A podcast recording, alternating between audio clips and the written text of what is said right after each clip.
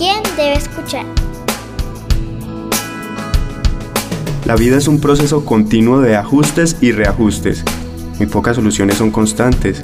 Lo que dio resultado con los hijos hoy tal vez no funcione mañana. Siempre estamos pensando que el problema está en el otro y nunca nos sentimos escuchados. Lo que es importante para el niño es que siga considerándose como parte de la solución en vez de como parte del problema.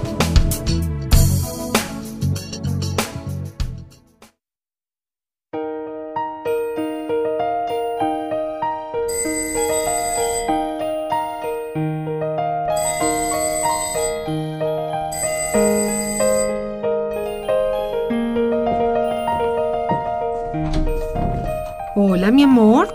¿Cómo le fue en la escuela? Ahí. ¿Qué pasó? Camila, no me diga que se le volvieron a perder los colores. Ay, no, mami, no. Bueno, ¿y entonces? Nada, mami. Es que estoy pensando en lo que dijo la profe en clase.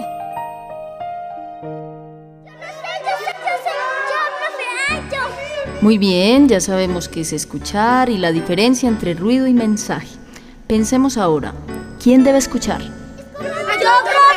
Ya, ya, niños, va, silencio, silencio, por favor. Sí, mi amor, ya los voy a escuchar a todos. Acuérdense, hoy el tema es escuchar, entonces pongámonos atención. Carlitos, Sí, profe. ¿quién debe escuchar?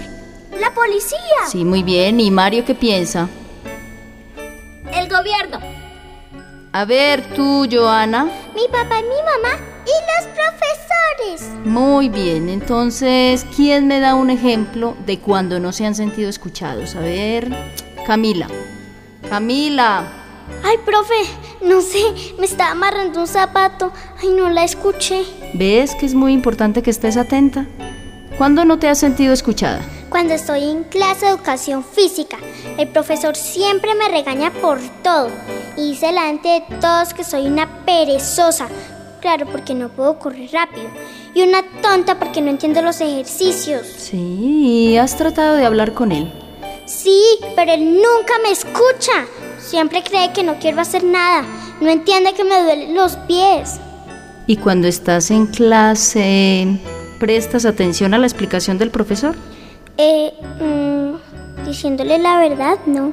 Ah, ¿ves? Eso quiere decir que todos debemos escucharnos más. Los niños, las autoridades, el gobierno, los profesores y los padres. Cami, ¿y qué es lo que estás pensando sobre la clase? ¿Mm? Todas las veces que no me escuchan y cuando yo no los escucho. Claro, como aquí nadie suele escuchar,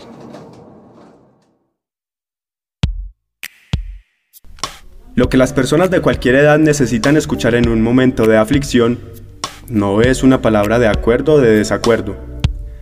Quieren que cualquier persona que les escuche, ya sea su maestro, las autoridades, el Estado o sus padres, les reconozcan lo que están viviendo. La responsabilidad de escuchar es una labor de todos, en especial de los que estamos alrededor de los niños, empezando por nosotros, los padres. ¿Ha indagado usted en lo que experimenta y piensa su hijo acerca de las relaciones diarias con profesores, compañeros, amigos y personas que lo rodean?